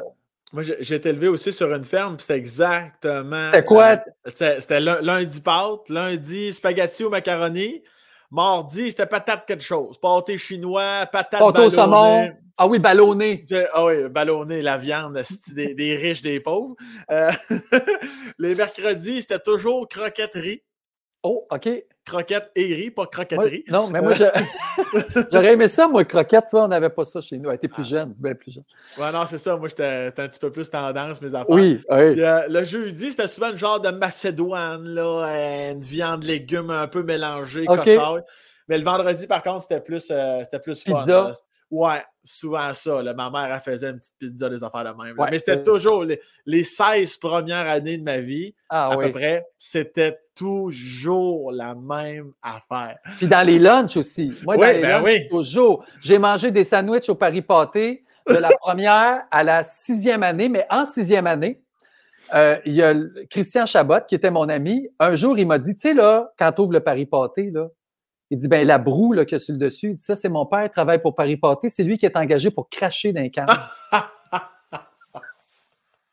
Puis c'est encore meilleur, ça donne du goût. Ça a été fini. Ah. La dernière année, ma mère a dit ben, si tu manges pas ça, arrange-toi. Fait que je me faisais des sandwichs genre à moutarde ou au ketchup. Mais il n'y avait pas de. Parce que d'autres, c'était du Paris Pâté ou du cam aussi. Le cam, je ne sais pas si tu as connu ça. Non? C'est une, c'est une boîte, une boîte en, en métal, puis à l'intérieur, c'était du jambon. Ah, Mais OK. Tu dévissais la, la Oui. canne, puis là, tu sortais le jambon, ça sentait là, épouvantable. Puis là, tu tranchais ça, tu mettais ça en deux tranches de pain. puis- fait qu'on avait le choix, là, on avait l'option. Ah, moi, c'était sandwich au beurre de pinot. Des- Quand ma mère était Oui, mais là, tes en- à cette heure, tu n'as plus le droit parce que tout le monde est allergique. Voilà, ouais, ouais. Nous autres, c'était dans le temps que ça existait Exact. pas. Puis, Chanceux. euh, ou ben non, euh, sandwich au... Quand ma mère faisait des œufs, des fois, Oui. là, elle écroisait des œufs avec un peu de maillot, là. Puis c'est bon. Ah ouais, oui, là, c'était le party en tabarnak. oui, ouais. c'était- J'avais hâte d'aller manger ma sandwich sous l'heure du dîner. Mais sinon, c'était les classiques Joe Louis, euh, Joe Louis roulé suisse, caramel. Ouais. Euh, c'était toujours les mêmes. Passion flaky. Passion flaky, le petit jus sucré. oui. Mais des fois, moi, je voyais des amis, là, les plats à compartiment, des carottes, des brocolis. Oui. J'ai comme, tu sais, puis on en mangeait à la maison, mais dans mes lunchs, non, là, tu sais, mais c'est ça, la, vie de ferme, on n'a pas le temps. Il faut que ça roule dès Hey, mais, hein, oui, oui, c'est ça, exactement. Alors, ben, on a eu euh, sensiblement le, même menu. Tantôt, tu as dit, euh, au début, tu as, glissé le mot camping. Ça, c'est dans tes souvenirs euh, familiaux d'été. C'était quand? C'était quoi? C'est-à-dire que j'avais une, euh, j'ai eu une mobilette très jeune, euh, un scooter là, que j'appelais, ça trahi mon âge, une mobilette. Euh, parce qu'en campagne, il faut que tu sortes de, ta cour. Donc, mon père m'avait acheté, je pense j'avais 12 ans, une mobilette. Puis je me promenais, puis j'allais au camping à Saint-Liboire, le camping La Liberté, par les chemins. Puis il y avait une espèce d'étang, là, où est-ce que les, les, mamans changeaient les couches des enfants dans l'étang, mais c'était l'étang pour se baigner. Puis j'allais me baigner là avec, avec des amis. Donc c'est comme ça, mais on n'a jamais fait de camping chez nous. Mais puis le soir, des fois, des familles faisaient des petits feux d'artifice là, avec deux, trois pétards au camping de la Liberté. Donc, j'allais en scooter au camping de la Liberté pour voir les feux d'artifice. C'était mon. Fait c'est pour ça que je connais très bien le Saint-Liboire. Tu faisais-tu, t'as pas l'air de ça, mais as-tu déjà fait des mauvais coups un peu? As-tu déjà eu tes petites passes un peu plus tannantes ou jamais, jamais, jamais? Oui. Non, j'étais. Euh, j'étais très théâtral, donc tu sais, c'est arrivé souvent, j'aimais ça, faire des mises en situation qui n'étaient pas vraies sais, mettons, mes, parents étaient à la ferme, puis là, j'arrivais en courant, puis en pleurant, puis là, je disais, il y a le feu dans la maison, j'ai le feu dans la maison. Puis là, mes parents me croyaient, lâchaient tout, s'en venait, puis là, ils arrivaient, c'était une joke. Tu sais, je voulais prouver que j'étais un bon comédien. Wow. Fait que ça, je peux te dire, j'avais la petite pincette ici de ma mère, puis elle disait, va-t'en dans ta chambre. puis mon père disait, mon petit polisson, toi. Ça, c'était son plus gros mot. Là. Mon père était pas sévère du tout, du tout. Fait que quand il disait polisson, ça veut vraiment dire que là, j'étais allé trop loin. ça, c'était le plus qu'il pouvait te donner. C'était son top. Oui. C'était le, mon père, c'était junior, tu sais. Oui, oui, oui, c'est ça. On n'est jamais très loin, de, on reproduit jamais très, très loin notre, notre enfance. Puis tu faisais-tu du sport un peu? Arrivais-tu, tu jouais-tu au hockey? Jouais-tu dans la rue? Jouais-tu? Ben non, tu n'étais pas très sportif? J'étais pas vraiment. Ben, c'est-à-dire que je pensais pas être sportif parce que les sports qu'on me proposait, c'était des sports d'équipe. Puis moi, le ballon euh, chasseur, le ballon d'en face, je l'ai eu euh, à répétition. Euh, fait que, tu sais, j'aimais pas ça. Mais mon père était marathonien, a, commencé genre vers l'âge de 20 ans à courir des marathons. Puis ça, tranquillement, pas vite, moi, je suis embarqué avec lui. Donc ça, je me suis rendu compte que oui, j'étais sportif, mais un sportif individuel. Ouais. Fait que moi, de la raquette, du ski de fond, euh, tout ce qui est sport solitaire, J'adore ça. J'ai besoin de bouger. Pour moi, la pandémie, ça a été extraordinaire parce que j'ai euh, renoué avec le jogging. Ouais. Donc, j'en avais pas fait depuis quelques années. Puis la pandémie, ça, m'a remis au goût du jogging. J'ai appelé mon père, fais-moi des programmes, je veux me remettre, tu sais. Fait que c'est, c'est vraiment super. Puis est-ce qu'il y a, y a, tu te mets des fois, ben là, ça tombe bien parce que dans le sens que tu fais des choses que tu aimes, la course, tout ça. Est-ce que tu te mets une pression compte tenu, tu sais, des fois, on fait un métier public, tu te mets -tu une pression supplémentaire de rester asti parce que tu non. fais que. Non, il n'y a jamais de ça. Pas dans, pas dans le sport, pas dans les activités, parce que je trouve tellement justement que c'est. On est toujours en représentation, on nous en demande toujours plus. Maintenant, tu ne peux plus faire un talk show sans, sans aller faire rire. Tu sais, les humoristes, vous avez cette pression-là. Mais on l'a, nous autres aussi, parce que si t'es pas drôle, ils t'inviteront plus. Ils vont juste inviter les humoristes. Fait que là, tu sais, des fois, de temps en temps, on a des affaires à plugger, nous autres aussi. Mais OK, il faut qu'on soit drôle, faut que. Faut que comment, comment un humoriste puncherait ça? Tu sais, fait que on, on, a toujours ça en tête. Fait que moi, quand vient le temps de faire mon jogging, si je m'étais dit, je vais faire 5 km, après 3 km, je suis écœuré, j'arrête, je reviens à pied. Je, je, ah je, je, vais plus là, là. Ça, c'est c'était, c'était too much pour moi. Là. Trop de pression tout le temps. Mais dans mon métier, je l'ai gardé. On dirait que je ne suis pas capable de faire, euh, de faire autrement. C'est comme ça que j'ai appris. Puis je repense à ton anecdote de maman, papa, il y a le feu dans la maison. Quand tu as fait, exemple, des contrats comme le bye-bye, tu as déguisé puis joué, tu devais être mentalement achafté que le calice. Ah, c'est exactement pour toi, ça là. là. Ah non, c'est clair. J'étais euh, dans, on l'a fait pendant six ans.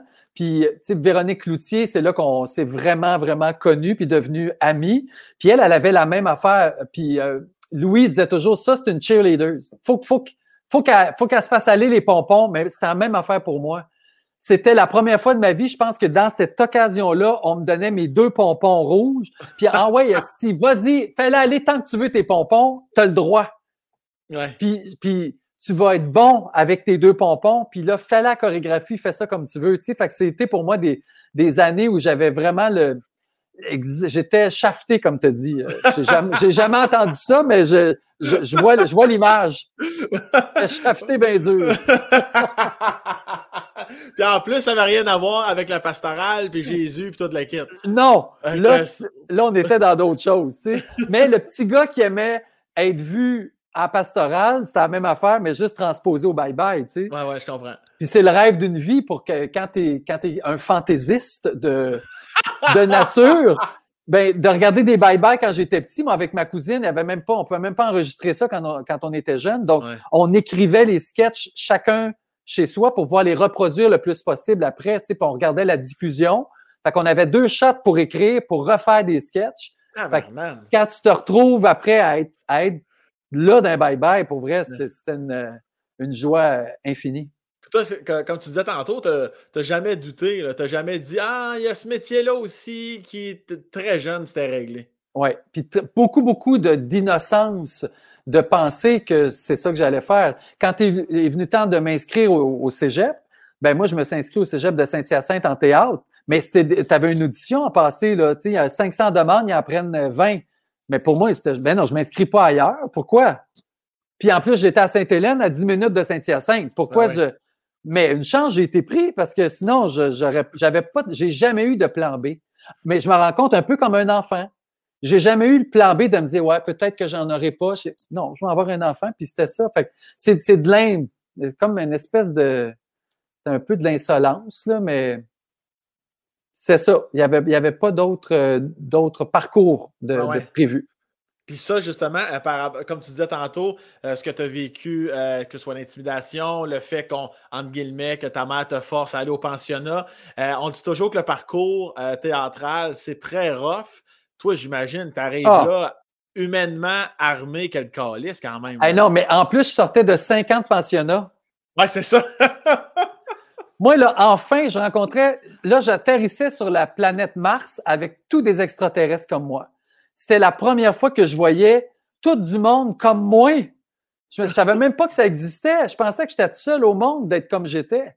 Mais là, on était 20, toutes pareilles, toutes s'habillées, là, tu sais, puis il y avait une fille dans le groupe qui nous faisait des vêtements, là, tu sais. Fait que j'étais habillé, c'était épouvantable, c'était épouvantable toute cette époque-là, mais j'avais besoin de, je sortais de prison. Fait que j'avais besoin de cette liberté-là que ça m'amenait. Euh, fait que c'est. Oui, j'étais un élève, un, étudiant euh, exceptionnel. Je voulais rien manquer. C'est pas une minute de cours, pas je faisais tout ce qu'il fallait. Euh, j'avais ah attendu ça toute ma vie. Ah ouais, toi, tu es la personne qui est jamais en retard, qui retourne jamais. Tu n'as aucun courriel en attente. Jamais. Encore aujourd'hui. Oui. Ah ouais, là-dessus, on se ressemble aussi. Il y a plusieurs points qu'on se ressemble. Ah ouais, moi avec, je, je suis tête en tabarnak. Mais, mais la campagne, ça, ça forme plus qu'on pense. Je pense que oui. Tu sais, déjà, le, le, train, tu sais, je disais que mon père ne nous forçait pas, mais ma mère nous disait souvent, là, tu vas aller aider ton père. Fait faire quelque chose que tu n'aimes pas, être en contact de faire quelque chose, tu sais, gratter la merde de poule quand, les, les quand ils s'en allaient, les poules, c'est dégueulasse, mais faire ça tous les étés, fait que quand tu tu trouves un métier où on te fait confiance puis qui est le fun, mon Dieu, répondre à des courriels par rapport à mon métier, c'est extraordinaire. pourquoi je retarderais ça? C'est ben trop le fun. Puis je me suis jamais tanné du métier que je fais en rapport avec toute la marde que j'ai vécue puis que j'ai gratté dans mon enfance. C'est, c'est... Fait que moi, je me suis toujours dit, tant que je vais faire ce métier-là, peu importe, n'importe quoi. Mais c'est pour ça aussi que je pense que j'ai développé plein de champs d'expertise par insécurité qu'un jour quelque chose tombe, ben que j'aurais probablement hop, autre chose. Tu Fait que j'ai toujours entretenu toutes ces, ces facettes-là. Puis y a-tu un moment où, comme tu disais tantôt, ta mère, ton père, si t'étais heureux, vas-y, puis il n'y a pas de problème. As-tu senti quand même qu'à un moment donné, sans pas, pas obligé de te le dire clairement, mais que tu fallait peut-être que tu prouves un petit quelque chose, y a-tu un moment où il t'a senti qu'il était vraiment 100% fier du parce que tu commences à être connu à cause d'un certain projet ou dès le jour 1, la fierté était dans le plafond? Bien, j'ai toujours senti que mes parents étaient fiers de nous autres comme individus. Mhm. Euh, puis jamais mes parents m'ont dit Hey, on veut pas que tu fasses ça, sais, parce que c'est deux, deux personnes qui n'ont pas d'éducation. Alors, le simple fait, puis c'est drôle parce que j'ai le même, j'ai exactement la même philosophie avec mon fils qui est au cégep, puis là, il savait pas quoi faire à l'université, puis je me disais, tant qu'il va poursuivre ses études, même s'il sait pas ce qu'il va faire, il poursuit ses études. On dirait que j'ai gardé ça de mes parents qui étaient pas éduqués, puis qui, pour vrai, ils en ont arraché, puis ils en ont mis de l'argent de côté pour m'envoyer pensionnaire, même si j'aimais pas ça, c'est quand même un montant là, substantiel. Mais on, dirait que j'ai toujours senti qu'ils étaient fiers de moi, peu importe ce que j'allais faire. Je comprends. Puis j'ai jamais eu à leur prouver, hey, je suis connu, parce que ils étaient aux États-Unis. Ils n'ont ah, pas assisté à ça. Ils ont... Puis à, l'époque, il n'y avait pas Internet. Tu sais, fait Oui, ils savaient que je jouais dans une émission pour enfants à Radio-Canada, mais mon père, Radio-Canada, lui, on écoutait le 10 chez nous, là, puis Radio-Canada, je pense qu'il ne savait même pas c'était quoi. Tu sais, fait ça, c'était pas là-dessus la fierté. C'était pas là-dessus. Mais quand mon père est venu, les, mettons, là, euh, ma carrière, j'avais comme 10-15 ans de, carrière. Quand j'ai commencé à faire occupation double, mettons, où là, là tu sais, j'ai vraiment pogné un step. Là, mon père, je me rappelle qu'il était venu au Québec, puis il était toujours en arrière de moi. Puis je dis, mais pourquoi tu marches pas avec moi? Il dit, j'aime ça entendre le monde dire qu'ils t'ont reconnu en avant. c'est cute. Ben, ouais, c'est cute, hein? Mon père est cute, c'est un personnage. Il marchait toujours en arrière, puis il dit, oh, je les entends, ils te reconnaissent, ils disent ton nom, là, tu sais. Fait que là, lui, c'était la première fois qu'il était en, relation avec ça. C'est une espèce de sentiment que son fils était célèbre. puis, justement, de, ton père à toi et de toi, Lambert, qu'est-ce que tu amènes? Qu'est-ce que tu retiens de ton père et de ta mère que tu t'es dit, hmm. ça, quand Lambert va être là, c'est certain que c'est d'une importance capitale, je vais lui transmettre ça. C'est quoi les grosses forces ou la grosse force de ton père et de ta ben, mère? C'est exactement ce que je viens de dire, c'est que mon enfant sent que je suis fier de lui, peu importe ce qu'il va faire dans la vie. Puis pour vrai, moi, à, mes enfants, j'ai jamais parlé de mon métier. Euh, quelqu'un, il n'y a pas longtemps, quelqu'un me disait, mais tes filles, ont-tu écouté genre Inimini Majimo ou euh, ils savent-tu que c'est toi qui fais Aladdin? Je pense que non. Jamais je leur dis que je vais faire quelque chose. C'est, des fois, ils m'aperçoivent à la télé, euh, mais c'est tellement normal. J'ai pas voulu mettre ça. Euh, c'est un métier comme tout le monde. C'est juste que plus petit, les filles ont fait pareil. Lambert disait, écoute, papa, tu connais bien du monde on marche à la rue, tout le monde te parle. Fait que lui, il pensait que. Puis les filles disent la même affaire. Ouais. je dis, oui, papa, il connaît beaucoup de personnes. Tu sais, c'est pas les personnes qui me connaissent, c'est moi qui connais le monde. Mais ça, j'adore ça, de garder ça simple de même parce que c'est, c'est comme la végétariste, c'est quelque chose que j'ai choisi, mais que je ne veux pas imposer à mes enfants. Je comprends. Puis je suis pas, je suis, j'aime faire mon métier, j'aime, je bénis le ciel de gagner ma vie avec ce métier-là, mais je veux pas que mes enfants soient fiers de moi pour ça. Mm-hmm.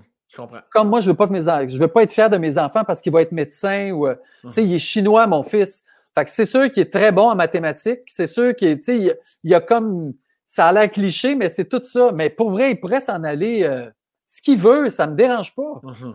C'est juste que je veux pousser ses aptitudes, comme mes parents ont fait. Tu sais. Je comprends. Puis est-ce que tu, euh, as la chance de faire un beau métier, qui, puis ça marche bien tes affaires depuis longtemps, euh, ce qui t'amène, euh, j'imagine, l'inverse de ce que tu as vécu plus jeune, c'est-à-dire une situation financière, j'imagine, qui est beaucoup plus agréable que tes parents. Est-ce que ça t'a permis justement de, de leur donner beaucoup plus que qu'est-ce que tu as reçu? As-tu fait des voyages avec tes enfants? As-tu en as-tu profité? Il y en a que, puis je dis ça, puis en même temps, pas besoin de faire euh, des milliers de dollars dans la vie. Il y en a qui vont vraiment garder ça pour priorité voyage. Est-ce que tu as fait ça avec tes enfants? Ben, à vrai dire, j'ai beaucoup, beaucoup gardé euh, parce que mes parents n'avaient pas beaucoup de sous. Tout à coup, mes parents se sont mis à faire des sous et tout mm-hmm. à coup, ils ont tout perdu. Fait que moi, j'ai tout vécu ça. Alors, j'ai comme un, puis ça, je le traite encore avec la psy, mais mm-hmm. j'ai beaucoup traîné ce, ce, clash-là du jour où on a une Cadillac puis on se retrouve avec une Chevrolet. Tu sais, c'est. Alors, moi, je j'accumule. beaucoup, beaucoup, beaucoup. J'accumule beaucoup. Parce qu'en plus, j'ai choisi un métier qui est incertain. Ouais. Alors, jamais sûr. Mais là, ça commence à se calmer un peu. Là, à l'âge que j'ai, pour vrai, là, euh, il ne me reste pas 65 euh, ans à faire ce métier-là. Puis même, ça s'accumule quand, quand tu en mets de côté. Mais j'en fais profiter mes enfants, mais, mais pas, euh, sont pas gâtés, mes enfants. C'est pas moi qui les gâte, en tout cas.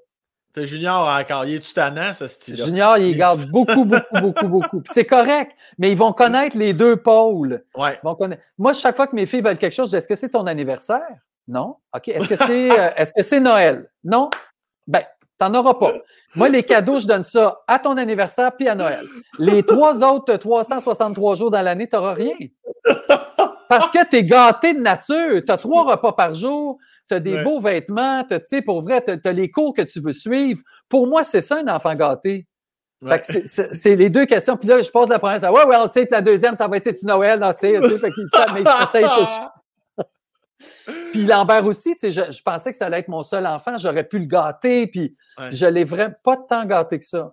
Est-ce que, est que ça t'amène dans une zone euh, est-ce que c'est important pour toi de vraiment que ce soit, tu vas me regarder toujours comme ton père? Est-ce que tu as, une zone, des fois, que ah les enfants, amis, amis, chum, chum, Lambert te raconte pas de. OK, ça, oui. Lambert me raconte ces choses, mais c'est parce que c'est sa nature à lui. C'est un petit gars très sensible, puis il a besoin de se confier. OK. Mais c'est pas parce que je suis son ami qu'il se confie. Puis jamais je vais lui donner une solution. Je renvoie tout à lui. Toi, qu'est-ce que tu penses que tu ferais? Oui, mais c'est pour ça que je te demande la question. Non, moi, je ne le sais pas. Je ne suis pas dans ta peau. Toi, qu'est-ce que tu ferais? Jamais je vais donner de conseils. Ah Puis ça, c'est hein? fâchant, mais, mais un ami va donner un conseil. Mais un parent, pour moi, c'est. J'ai toujours en tête qu'il faut que je fasse travailler mes enfants pour qu'ils deviennent meilleurs. Tout le temps, tout le temps, tout le temps, tout le temps. Quand je vais quitter, je veux que mon enfant soit. Je veux que Lambert, quand il va s'en aller en appartement, qu'il soit capable de se faire cuire un œuf. Ouais puis faire son lavage, puis faire son. Fait que pour ça, ben, il faut qu'il le fasse. Fait que des fois, j'aimerais bien mieux le gâter. Des fois, je le gâte aussi. Tu sais, s'il y a un bon résultat, je suis OK, je fais ton repas préféré, qu'est-ce que tu veux? Mais c'est, pour moi, il faut qu'il travaille. Ouais. Je pense beaucoup au futur. Alors que le parent qui est plus permissif pense beaucoup au présent. Mm-hmm. Je veux pas que ma fille a pleure maintenant.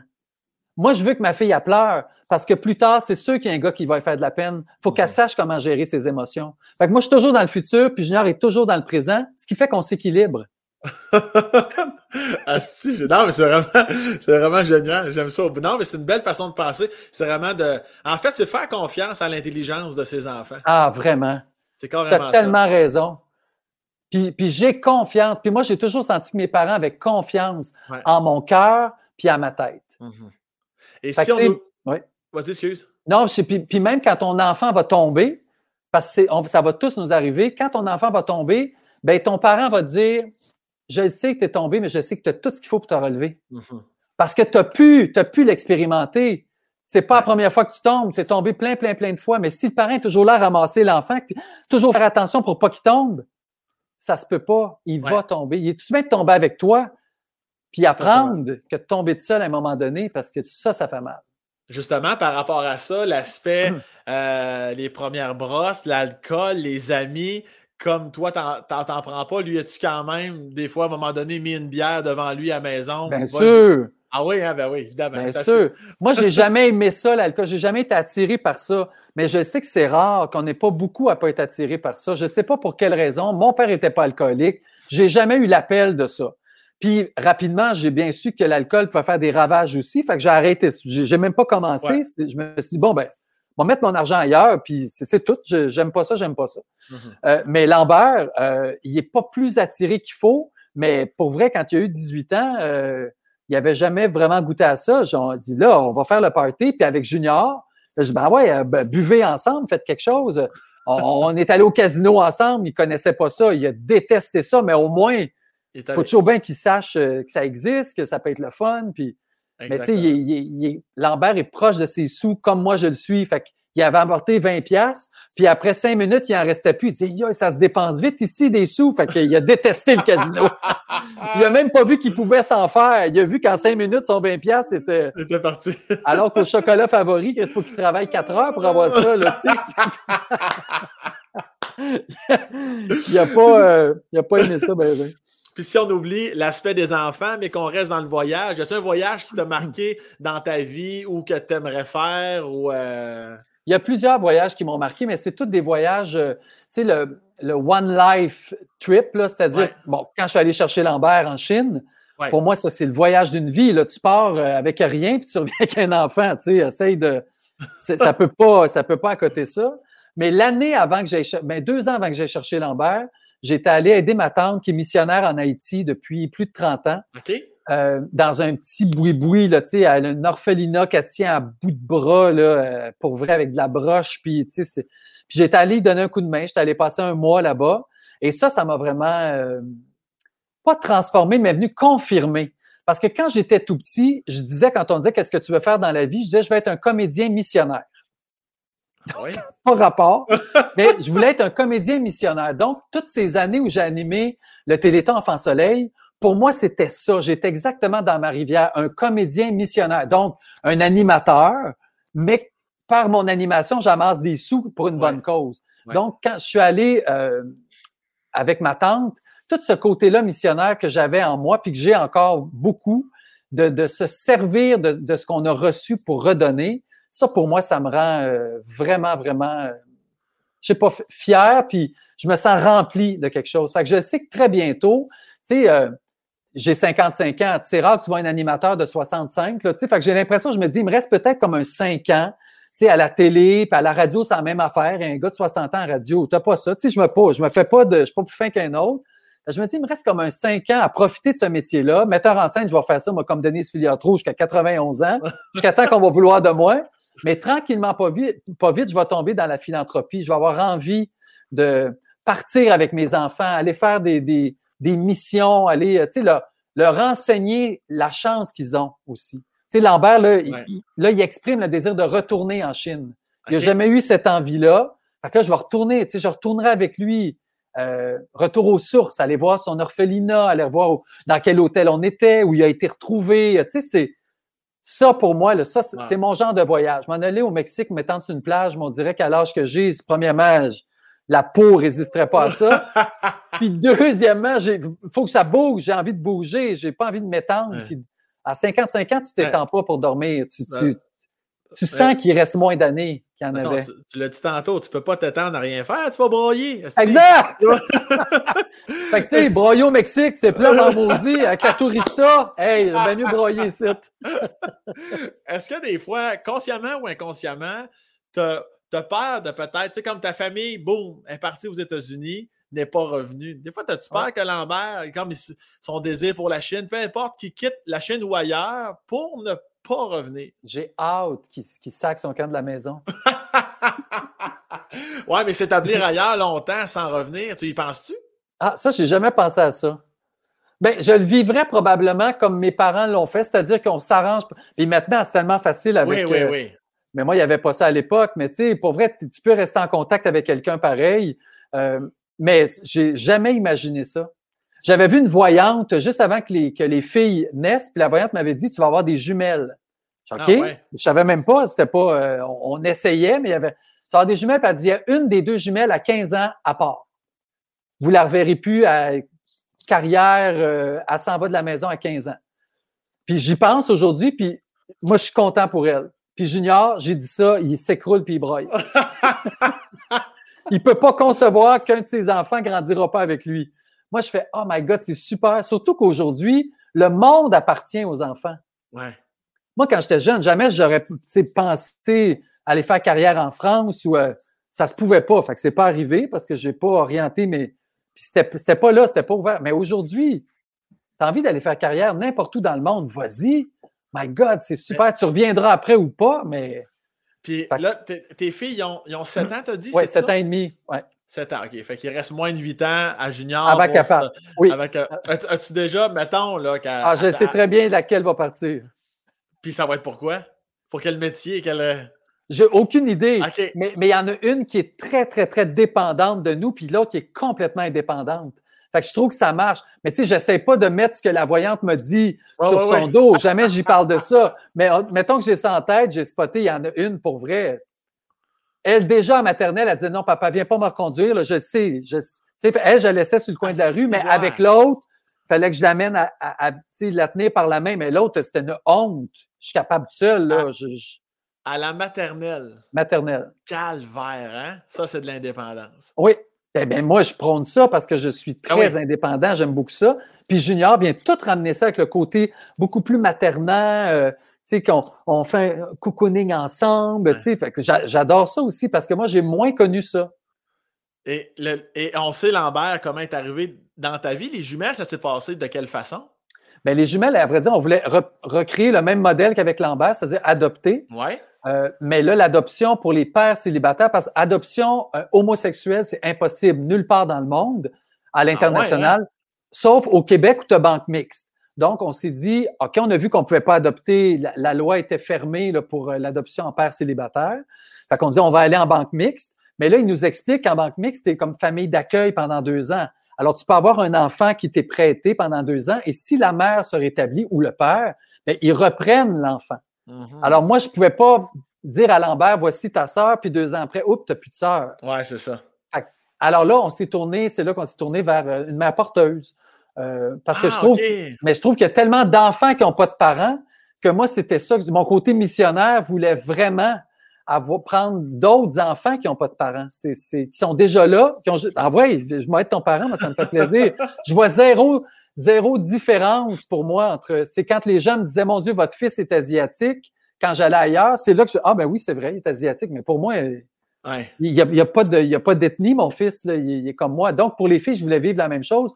Junior aussi voulait ça, mais ça s'est donné que notre désir d'être père euh, ne pouvait pas se réaliser sans ça. Donc, c'est là qu'on a eu recours à mère porteuse. C'est une amie à Junior qui s'est proposée, comme ça, sur le fly. Ah ouais, on voulait hein? porter, moi, vous portez vous, votre enfant, puis. T'es sûr? Oui, parfait. Puis c'est le même que ça s'est fait. Puis... Fait qu'il n'y a, pas eu là, de. Le, mot est fort, la dispute. Il n'y a, pas eu de discussion à si tu es, si tu pas elle, si tu la bonne. Non. Ah non. C'était une bénédiction. Premièrement, on la connaissait. On savait que cette femme-là avait déjà des enfants, donc son désir, c'était pas d'en avoir d'autres. c'était de le faire pour nous, avec toute la, la, gratitude, la bonté que ça prend pour, euh, pour ces femmes-là de mettre au monde un enfant qu'ils vont redonner. Ben oui, ben Chris. Chris, c'est comme donner un rein. C'est pour moi, c'est la même chose. Tu, pendant neuf mois, tu as cette vie-là en toi, tu as toutes les complications et tu ne profiteras jamais des bienfaits. Tu mhm. vas juste. Ben, ton bienfait, c'est de voir deux pères heureux. Tu sais, c'est ça ton. C'est ça ta récompense. Et euh, euh, pardonne mon ignorance, est-ce qu'il y a eu vraiment l'acte sexuel normal, si on veut, ou s'il y a eu euh, comme par c'est quoi dans le non, terme, in vitro, Oui, c'est in vitro, exactement. nous, c'est in vitro. oui, oui, oui, parce que ça, je l'avais déjà essayé, moi, avec une amie, avant d'avoir Lambert. J'avais essayé ça. Les deux, on voulait être parents. Donc, je faisais ça d'une poire, puis j'y injectais la poire, puis euh, ah on attendait que ça se fasse. Là. Ah, Mais ça n'a pas fonctionné. Donc là, on, le fait in vitro parce que maintenant, la science est tellement rendue loin, poussée, que tant qu'à prendre des ovules, euh, tout ça, tant qu'à monopoliser une, femme qui veut là, ben tu dis peut-être dans cinq ans, ça va être plus. Là. Fait faut, faut euh, capitaliser sur le moment sur le moment qu'on a. Donc, on est allé avec euh, par in vitro, puis ça, ça s'est bien. Mais c'est un processus qui est extrêmement long. Ça ne marche pas toujours du premier coup, ni du deuxième, ni du troisième, ni du quatrième. Fait que c'est beaucoup, beaucoup de. Beaucoup, beaucoup de, de, déception, de, tristesse. De, la route est longue. La, fin est belle. Ah, mais, la, route, est longue. Calvaire. Mais là, au moins, vous êtes une belle famille de cinq. Ah, ben, mais, heureux. mais oui, tout le monde est heureux. Puis, puis pour vrai, c'est. On oublie tout ça, tu sais. Euh, on l'oublie pas, on l'oublie pas. Mm-hmm. C'est beau, la route est longue. c'est beau, pour vrai. tu feras un bon psy. Tu feras un bon psy. non, mais ça résume, c'est drôle, j'ai jamais eu cette phrase-là, mais ça résume, je trouve que ça résume ma vie. Mm-hmm. Ça me fait plaisir, tu me feras un transfert bancaire. c'est parfait. Faut toujours désamorcer, c'est bon? L'humoriste est. Ah non, mais il faut. Ben, je fais toujours moi aussi, mais là, je cherchais quelque chose pour désamorcer, puis je trouvais rien. J'étais dans le trouble. c'est pour ça que les humoristes ont plus de job que les comédiens. c'est pour ça que les humoristes volent tous les jobs de tout le monde. C'est ça la vraie affaire. Pas juste des comédiens, des animateurs, de tout le monde. Ah, non, non, mais, euh, c'est ce que j'aime de toi particulièrement, c'est qu'on s'est déjà rencontrés euh, quelques fois, puis même si on ne s'est jamais parlé longuement, ouais. Euh, c'est du vrai. quand je te vois ou le peu je te parlais, c'est comme je sais que ce que je vois puis j'entends, c'est vraiment Joël Legendre. C'est ça. Mm. Puis c'est ça, Carlis. Fait que c'est, ça, c'est une qualité exceptionnelle. puis, en grandissant, en vieillissant, mais en grandissant, quand j'étais jeune, je me suis vite rendu compte que c'est impossible pour moi d'être aimé de tout le monde. Uh-huh. Parce que je l'ai vécu dès, dès, dès 5 ans quand je suis à, à l'école. Je me tabarnouche, que ça dit que le monde me déteste et d'autres m'adorent. Puis qu'il y a rarement un juste milieu. Ouais. j'ai su très jeune que je polarisais comme personne.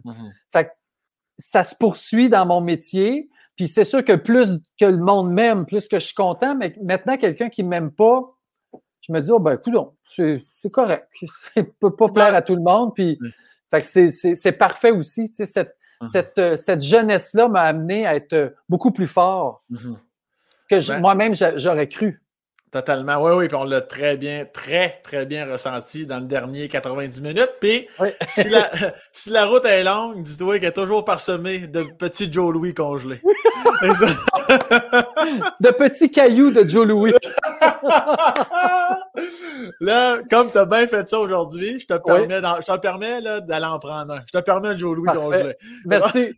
je trouvais pas que ça valait la peine, mais puisque tu me le dis, je vais y aller. Mais c'est sûr, je l'essaie. J'ai marqué sur ma feuille ah Joe Louis. Ah oui, j'ai marqué Joe Louis.